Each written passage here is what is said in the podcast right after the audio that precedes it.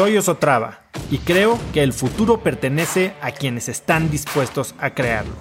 Si estás aquí, estoy seguro de que tú eres uno de esos cracks. Una persona que toma acciones de impacto todos los días, que aprende y prueba cosas nuevas, que ataca sus miedos y sobre todo que vive la vida en sus propios términos. En episodios cortos te presento una serie de preguntas, conversaciones e ideas que te ayudarán a conocer lo que te mueve, ser mejor en lo que haces y vivir una vida más grande. El control no solo habla de tiempo, ¿no? Puedes, puedes aplicar este lente de control a cualquier área de tu vida como la salud. Y si yo lo aplico a la salud, probablemente fue 2020 el peor año de mi vida en términos de salud. No me dio COVID, pero tuve el peor accidente que he tenido en mi vida, ¿no? Yo nunca me había roto nada y, tuve un accidente en mayo del año pasado que me cambió totalmente la manera en que hago ejercicio, en la que cuido mi cuerpo, pero no, fue tanto una pérdida de control grave, porque de hecho yo creo que siento que me ayudó a reforzar el sentimiento de control que tengo sobre mi cuerpo. Y te voy a explicar cómo lo hice.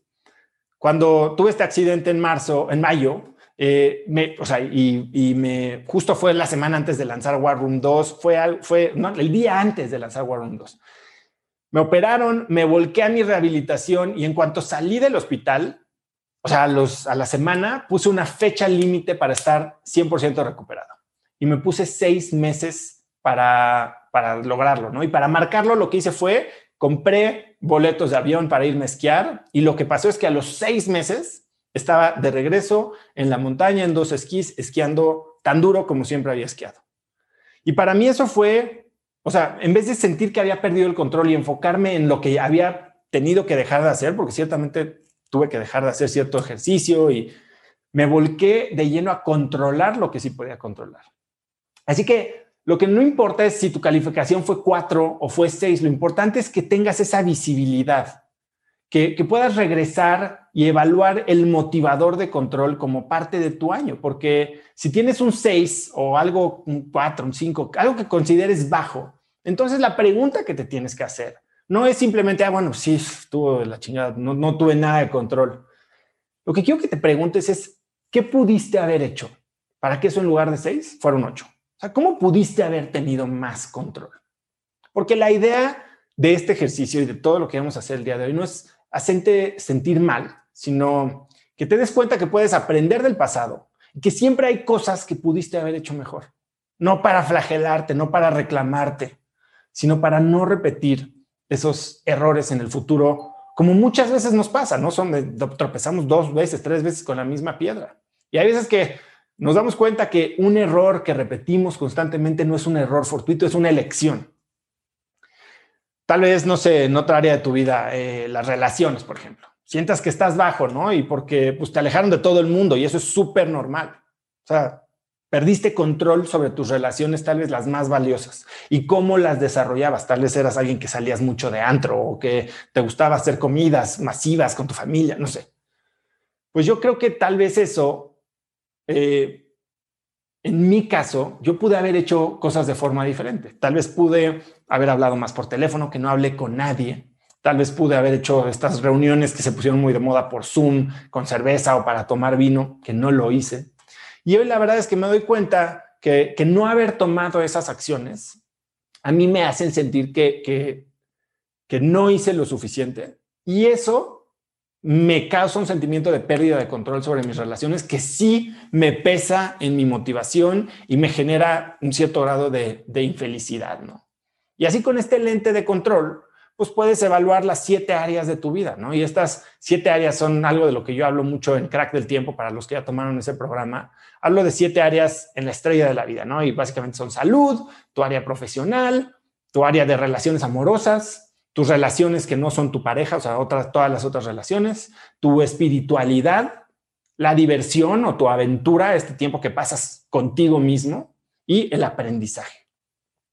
Y la verdad es que entonces, cuando evalúas con este lente de control todas tus áreas de la vida, entonces puedes darte cuenta si estuviste en control de 2020 o si 2020 tuvo control de ti. Que si fuiste proactivo o si fuiste reactivo y que probablemente hubo cosas que pudiste haber hecho y que tal vez dejaste pasar y que hoy te pesan porque te tienen en la situación desfavorecedora que estás viviendo el día de hoy.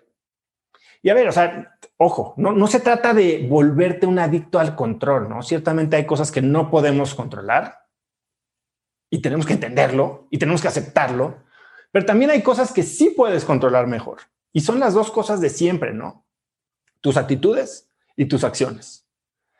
Y, y esas las puedes cambiar, o sea, las puedes controlar. Y para cambiar, como lo dije el otro día, el martes, no sé si fue el martes o fue el viernes, para cambiar simplemente tienes que tomar tres pasos, ¿no? El primer paso es justo lo que estamos haciendo ahorita, que es tomar conciencia de dónde estás, darte cuenta de que hay algo mal, que hay algo que te tiene incómodo, qué es lo que te tiene incómodo, entender qué es lo que hiciste, cómo puedes tú hacerte partícipe, cómo eres tú culpable de las situaciones que te tienen infeliz o insatisfecho. Segundo paso es, una vez que tienes esta visibilidad, que tienes los datos, tomas decisiones, pero las decisiones son simplemente un cambio de pensamiento. O sea, mucho, muchas personas tenemos la conciencia, la visibilidad, tenemos los datos, entendemos la lección, tomamos una decisión de cambiar algo y nos falta lo más importante, la acción, que es llevar nuestros pensamientos al mundo real, que es de verdad que esas decisiones se materialicen. Así que si, si este número que fijaste en tu control en alguna de las áreas es bajo, pues claro que te va a afectar, pero es este proceso de reflexión y de autoconocimiento lo que te va a ayudar a recobrar tu poder personal, a tomar control de lo que está sucediendo en tu vida. Y entonces, para, que en 2021 puedas recobrar el control y tomar control de tu vida, pues tienes que evaluar dónde lo perdiste, ¿no?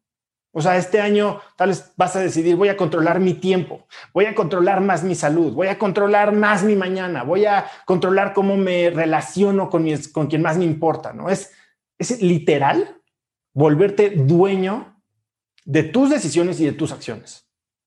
Materializarlo, dejar de ser reactivo, empezar a proponerle al mundo. Y al mismo tiempo, entender qué es lo que te está robando el control? ¿A qué se lo está cediendo? No sé, tal vez se lo está cediendo a expectativas externas, tal vez se lo está cediendo a actividades que te roban energía, se lo está cediendo a malos hábitos de dormir, a ver, quedarte viendo la tele hasta las 3 de la mañana. ¿Dónde estás perdiendo el control? Recóbralo. Conecta conmigo en Instagram como arroba osotrava y dime qué te pareció este episodio.